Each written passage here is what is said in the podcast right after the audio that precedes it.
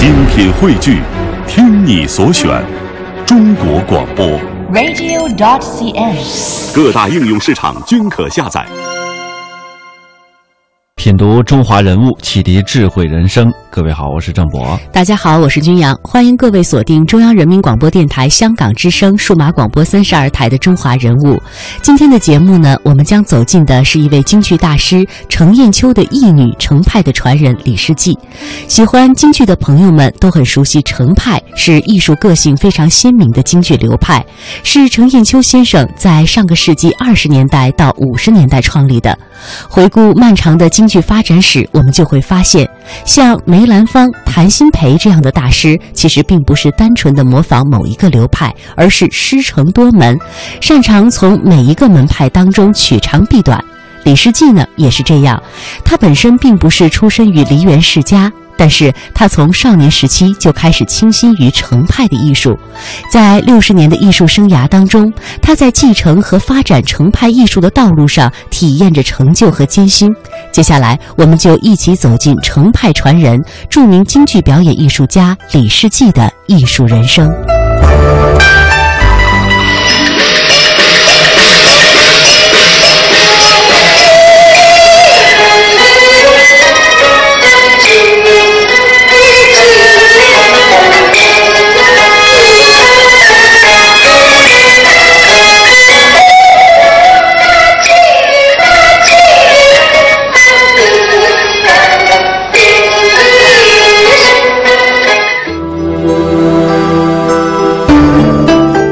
大家都很熟悉程砚秋呢，是京剧程派的创始人，他也被誉之为是中国四大名旦之一。那我们刚刚听到的《锁麟囊》就是程砚秋的代表作。作为程派的传承人，李世济在演唱《锁麟囊》的时候呢，在继承了程派以唱腔见长、讲究以字行腔的这种艺术特点的同时，他还糅合了美声唱法的一个特点，改变了程腔当中的呃那种沉郁以及凝重的情绪。《锁麟囊》讲述的是主人公，呃，薛湘灵出嫁的时候接济了贫女赵守贞。多年之后呢，当薛湘灵一家落难的时候，赵守贞知恩图报，帮助了薛香凝阖家团聚这样的一个故事。程砚秋在《锁麟囊》当中塑造的薛湘灵呢，是更加突出她落难时的一种凄婉哀凉之感。而李世济在同样的《锁麟囊》当中强调的是薛香凝的善良、通达和悲天悯人的一面。那这部程派的代表作《锁麟囊》也成为了李世济京剧生涯当中最具魅力的作品。然而，就是因为他的唱腔当中的高亢明亮的特点，有很多的观众啊是不是太认可的？认为呢程派的唱腔应该就是那种低沉婉转的。接下来，我们先来听听这个戏曲研究专家的一个点评。往往有时候，这个李世济拿出我的到一个地区，我的戏码准备演的戏四出，一第一出是《锁麟囊》，演完以后，人地方反映，您就唱这一出，唱四遍行了，别的戏不要了。李世济演唱中所具有的明丽高亢的唱腔特色，并不是程派的一贯特征。与传统程派低回幽咽的风格相比，许多观众无法接受李世济对程腔沉郁凝重情绪的改变。这一关也是个不好过的，怎么？你这都听习惯了，你你这么唱，这个老乡就这么唱的，你说要把它动了，我要我要编一个或者新腔，编个什么，这得让人家认可。你不认可，这这这个谁就不这么唱的，那个是话多了，你你这个就就不好进展，这个是压力就很大。李世济最大的压力不在于外界对于自己表演方式的评价，而是对于自己身份的怀疑。在格外注重师徒承袭的京剧界，李世济呢虽然被认为是程派的传人之一，但是他从来没有正式拜过师，这究竟是怎么回事呢？一九三三年五月，李世济出生于江苏苏州的一个书香门第。受姨妈影响，他自幼学习京剧，五岁时已经能上台演唱《苏三起解》。十二岁那年，李世济跟随家人在上海见到了京剧大师程砚秋。由于被认为长相酷似程砚秋，有人建议程砚秋收李世济为干女儿。一天，程砚秋专程来到李世济家中，收李世济为义女。第二天呢，我去念书去了，回来下放放了学回来以后，下午四点钟到家，我们家里很紧张，我父亲母亲都很紧张。为什么呢？程先生来了，艺术大师，程先生来了啊！他说来收干闺女来了，嗯，带了一个一些礼物。他说我们不知道收干闺女应该是带什么礼物。他说问了一下呢，知道给我带了那个两个银的饭碗，两双银的筷子。还有一个金的镯子，他说收干闺女应该带这些东西，我是问了人家的。那么妈妈很紧张，爸爸很紧张，马上就那个时候先磕头啊，趴在地上磕头。磕头以后呢，啊，我还不知道怎么回事啊。呃，第二天妈妈赶紧就带了我，又去买了礼物给那个干爹送去，啊，这样呢就定下来，就是我跟他是这个哎干父干女的这个身份。程砚秋对结拜的义女可谓关心备至，每天下午等到她放学做完功课后，就教她练功学戏，疼爱在先，严厉在后。对此，李世济深有感触。我背得非常非常熟，真是倒背如流。这样，可是我看到老师，我还是要晕，我还是就是糊里糊涂就糊涂。那么为什么呢？因为老师手里拿一个红木尺子，这个尺。他如果你错了，他就你的手放在那个红木桌子那个尖上，这么搁着，然后啪一下，这手心都不疼了，手背后都疼了。所以一看就是尺子，我就晕了。由于李世济的嗓音和扮相酷似程砚秋，程迷们称李世济为“小程砚秋”，这更让李世济下定决心，一定要拜程砚秋为师，长大后执程派的牛耳。在程砚秋的安排下。李世济先后师从了几位京剧和昆曲名家，打下了深厚的唱功根底。然而，当李世济提出拜师时，却遭到了程砚秋的断然拒绝。为了表示拜师的决心，李世济在一个寒冬来到了程砚秋北京的住所前，就在那里等等等，一等等几个小时。陈燕从那个洋车上下来，那个时候一直是黄包车呀，他也看着我，头上是大雪呀。他也很感动，他还看看我，我们谁也说不出话来，我说不出话来，我嗓子堵住了。完了，他按了门铃，他就进去了。我真是很伤心，我体会到什么城门立雪呀，真是城门立雪呀。李世济效法杨时城门立雪，可程砚秋却不是当年的程颐。程砚秋以戏班是个大染缸为由，把李世济拒之门外。然而，受挫后的李世济更加坚定了投身京剧的决心。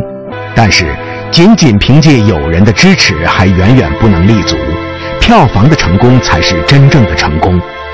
当时的李世济毕竟是个新人，票房并不能得到保障，那是很难很难的。一晚上演出花很多很多的钱，而我初出茅庐，卖不出票据，对不对？每场戏都要赔很多很多钱。后来我家里赔钱赔不起了，就把我带回去了。这一次的失败经历，使李世济看到了自己在京剧表演功力上的不足。一九五四年和一九五五年，梅兰芳应程砚秋的请求，亲自向李世济传授了《霸王别姬》和《贵妃醉酒》两出经典名剧。一九五六年，李世济来到北京，加入了北京京剧团。在此后的一年里，李世济先后为马连良、谭富英、裘盛戎这几位京剧名家配戏，出演著名京剧《杜鹃山》，在梨园行逐渐站稳了脚跟。一九五七年，第六届世界青年联欢节在莫斯科举行，李世济作为曲艺界新秀入选了中国代表团。临行前，周恩来向李世济许诺。等联欢节结束以后，将亲自为他主持拜程砚秋为师的仪式。我真是眼泪掉下来了，因为拜师是我向往已久的，而且我已经觉得绝望了，不可能了。总理说我周某人请客，让你拜师，那是天天大的喜讯啊！我想我的老师也是很高欣慰的。因为周总理呀，给我们拜师，他不会，呈现不会说拒绝的。我看得出他的心态高兴极了。从我们出发那天，他就是开始给我说戏，我们就好像天上掉下来馅饼那样，哦，不可能的事情实现了。这次联欢节上，李世济获得了银质奖章。然而回国之后，周恩来、程砚秋和李世济经常天各一方，始终没有机会聚在一起，拜师的事情也就一拖再拖。一九五八年三月九日的夜晚，李世济突然接到了一个噩耗：京剧大师程砚秋因心脏病发作，在北京逝世。真是五雷轰顶，我都不相信这是事实。你想的都是几十年了。都是马上就要得到这个，都是破灭了的希望，马上就要付诸现实了。来这么一下子，受得了吗？我就赶到了德国医院，说家人已经离开了，就是一个太平间，那个太平间特别讲究，成天挺胖的，躺在一个床上，盖了一个白布。我拉开他的白布一看，七孔流血。我记得很清楚，很清楚。总理跟我说：“孩子啊，不要哭啊，化悲痛为力量。以后挑成派的担子就要很重担，就落在你的身上了。你一定要振奋起来。”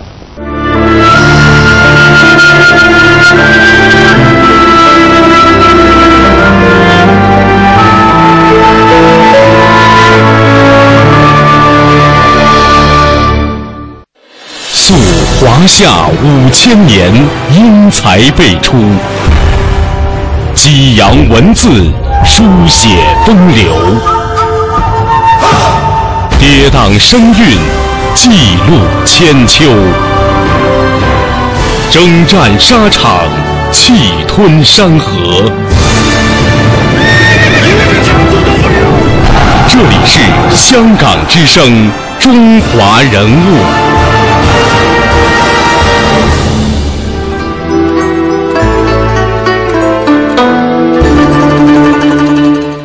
程砚秋先生的突然离世，无疑对李世济是一种巨大的打击。然而，在梨园行里啊，对李世济有恩的大家有很多，其中有一位就是著名的京剧大师马连良先生。在李世济写过的一篇忆马连良先生的文章当中，他这样回忆和马先生的往事。他这样写道：“马连良先生在世的时候，我一直称他老师。”这并不是一般的晚辈对长者的尊敬，而是实实在在的发自内心的认为他是我的业师。那么程派青衣又何以又成了马门弟子呢？其实这也没有什么奇怪的。俗话说一字为师，何况我自一九五六年进北京京剧团之后，即随马老师演出，多年来在艺术上深得他的教诲，追忆往事，呃，续起伏，书词短文，以之悼念。我刚陪马老师演戏时，艺术上可以说是茅塞未开，幼稚的可笑。想要将要和全国驰名的艺术大师同台，心头别有一番兴奋和紧张。几天的戏排出来了，《三娘教子》《法门寺》和《沈头刺汤》。当时这对于我来说确实是很重的担子。在演出之前，马老师一遍又一遍地给我排练，亲做示范，甚至手把手的教。我盼好，我呃非常的心切。但是呢，紧张的嗓音开始沙哑，马老师也为我着急。马师母立即带我去一位名医那里针灸治疗。那时候像我这样不起眼的幼苗大有人在，但是马老师并未少用扶持之心，而是花了很多心血。在那时，前辈的名丑马夫禄和师友李木良、马胜龙、马艳芬等等，也都热情地鼓励我，耐心地帮助我，终于使我鼓起了勇气，把这几场戏唱了下来。演出结束以后，我对自己的表演很不满意，甚至对半路出家的外行身份也表现出几分怨气。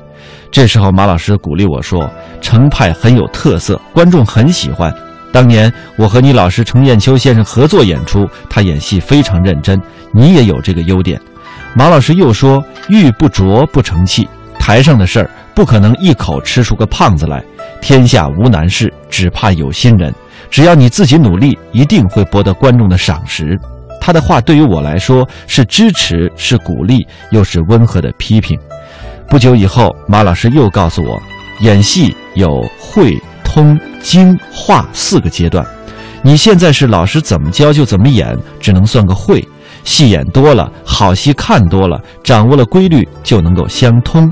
琢磨细节，达到出神入化，才能品出精品。自己能够通融汇合，进行创造，就到了化境，才能成为好的演员。马老师用他几十年的舞台经验，把我引出了迷津。原来我还处在模仿阶段，只是刚刚学步。今后怎么办呢？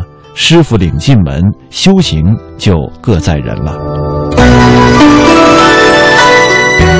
人物穿越时空，人生启迪智慧，人文润泽心灵，人性彰显力量。香港之声，中华人物，为你细数那些被历史记住的名字。一九五八年三月，程砚秋老师在北京逝世。程师入殓仪式结束之后，一双有力的手按在了李世济的肩上。回头一看，原来是白发苍苍的马连良先生。李世济回忆道：“当时他泪眼朦胧，强忍着悲痛说：‘你对得起程先生，程先生有你这样忠诚的学生，应当瞑目。将来我百年之后，要是有像你这样的两个学生，我也应当瞑目。’”他默默地把我领了出来，一路上不断地安慰我们。从那天起，马老师就主动承担起了双重老师的责任。他除了观察我台上的进步之外，还私下向赵同山老师打听我的学习进度。有时清晨，他就拄着手杖到长安大戏院看我跟李金红老师练功。我单独演程派的戏的时候，他也经常来看，并且不断地对服装的颜色、舞台的调度、表演动作做出改进的意见。我自知艺术水平和社会要求相差悬殊，所以呢，每天的时间排得很满，也很努力。自己常常因为没有虚度年华而有些骄傲。当我知道马老师在暗中督促我以后，有一次我笑着对他说：“调查的怎么样？我没偷懒吧？”马老师意味深长地说：“程先生故去了，我有责任关心你的成长。勤奋是演员必要的条件。我们那个时候学戏啊，得靠偷。晚上花一个童子买一碗光面，端在手里，装成是给听戏的主顾送面的。混进园子以后，找一个角落吃了面，脱了长衫和布鞋，捡好放起来，以免弄脏。然后呢，就站在亭柱后面看戏。”看戏的时候还得时时留神，不能让台上的主角发现。整晚子也不敢出戏园，连厕所也不敢去，因为这一出门又得花一个童子。就这样，往往要从晚上六点看到深夜两三点钟。旧社会学习就是这样苦。现在你们学习的条件是我们过去做梦都不敢想的，你更应该珍惜学习机会，时时记住要勤奋。在回忆的文章当中，李世济呢还讲了这样的一个故事，讲到了在舞台上演戏的一个非常精彩的细节。他说：“演人物可真有味儿，自己着迷，观众也爱看。与此同时，马老师的批评少了，赞扬多了。有时候他还请我吃一顿烤肉，作为对我的犒赏。就在这得意的时候，马老师批评了我一次，这次批评我是终身难忘的。记得那一天，我陪马老师演的是桑园会。”戏演得很火热，在观众席里时时爆发出笑声，台上台下情绪热烈。戏接近尾声的时候，秋胡正跪在罗夫面前请求宽恕。罗夫是由李世济扮演的，当他仰起头来，根本不理睬秋胡。这个时候呢，秋胡也就是马连良先生扮演的，扯了扯罗夫的衣角，用手叩地三下，表示呢要向他赔礼。罗夫用甩了一下袖子，不理他。秋胡又扯起罗夫的衣袖，要罗夫把他搀起来。罗夫用手势表示要秋胡向他磕三个头才能搀得起来。这一段戏呢，采用的是哑剧的形式，完全是用手势表演的。当他用手势比划完了以后，这马连良先生呢，却冒出了一句台词：“我不懂啊。”我想这位老先生可真会开玩笑，怎么能加上这么一句词儿呢？我只好用手势又比划了一下。没想到他竟然又说：“我还是不懂啊！”这一下可把他蒙住了。这戏里并没有这句词。他要是总是说不懂，这戏还怎么唱呢？什么时候才能演完呢？这时候他心如火燎，急得这汗也出来了。于是他撩起了水袖，露出了胳膊，又比划了一次手势。这时候马先生演的秋胡才说：“哦，这次我看明白了。”就这样，这戏啊才接着演下去。这戏散了之后，他对马连良先生说：“您当时可把我吓坏了。”马连良说：“你想想看，这段戏完全靠手势。”你用水袖挡住了手指，谁知道你在比划什么呢？演戏是演给谁看的呢？是演给观众看的，所以要让观众啊看明白，光自己心里知道不行。这出戏是戏妻，可以加点词儿，观众不会感到意外，毕竟是在演戏妻的戏嘛。我这么做是要让你记住。那李世济呢说，要是我不撩起这水袖，这戏演到天亮也完不了啊。马连良说。我能叫你下不了台，也能叫你下得了台，否则算什么老资格呢？演戏给谁看？要让观众看明白，光是自己心里知道不行。马连良先生的这些话，深深地印在了李世济的脑海里。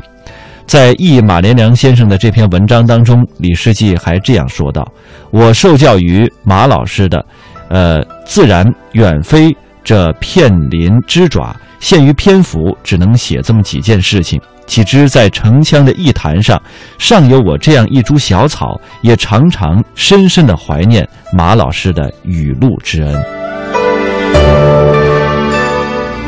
人物穿越时空，人生启迪智慧，人文润泽心灵，人性彰显力量。香港之声，中华人物。为你细数那些被历史记住的名字。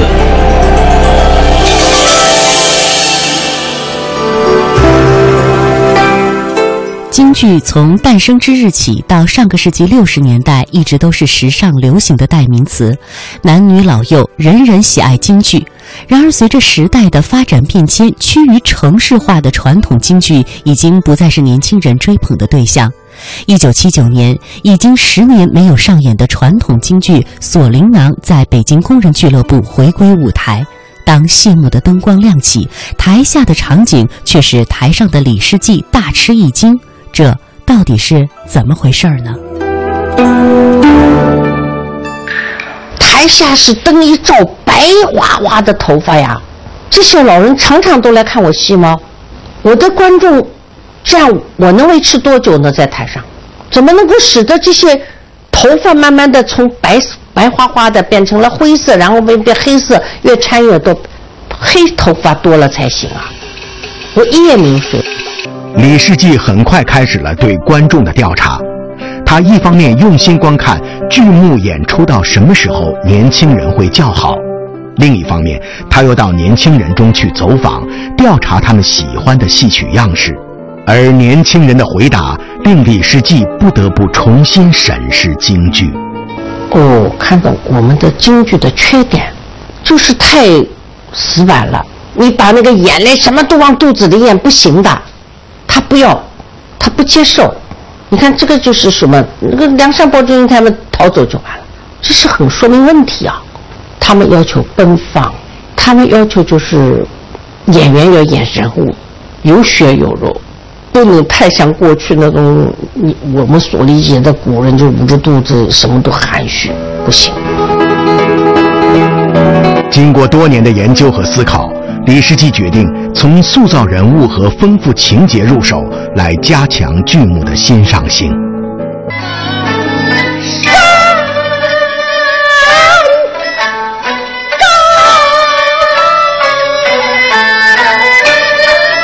文姬归汉讲述了东汉末年蔡文姬流落匈奴，生有二子，后在曹操的帮助下回到故土的故事。李世济在文姬归汉中删去了拖沓琐碎的场次，保留了原有的三大慢板唱段，并且添加了别子和送子的新唱段，使主人公的内心感受通过程派独特的唱腔风格，细致微妙地展现在观众面前。也使得整出戏剧的剧情更加波澜起伏。这种对人物及剧情的深入思考和巧妙发挥，受到了习惯从全新角度看待问题的年轻观众的热爱和追捧。李世济的改变遭到了传统程派戏迷的批判。面对反对者背叛经典的指责，李世济没有退缩，他对伴奏手段也进行了大胆的创新。除了京胡、京二胡、乐琴这三大件外，李世济又加入了笙的演奏。在京剧《锁麟囊》中，京胡的音色刚劲嘹亮，二胡的音色细腻滞涩，乐琴的音色清冷幽婉。再加上声的悠长丰满，使李世济的唱段得到了强烈的渲染与烘托。剧中人薛湘灵如泣如诉、细致委婉地表达自己的身世经历，令人在喜剧高潮之前，充分感受了悲剧氛围创造的心理落差。一九八四年，《锁麟囊》在香港演出获得成功，造成了一票难求的场面。听到外界对于李世济创立了新程派的议论，李世济认为，自己既是程派的忠实继承者，又是程派的叛逆者。谢谢。人物穿越时空，人生启迪智慧。人文润泽心灵，人性彰显力量。香港之声，中华人物，为你细数那些被历史记住的名字。中华人物被历史记住的名字。今天我们带您走进的是一位京剧大师程砚秋的义女，也是程派的传人李世济。明天节目我们再会。明天再会。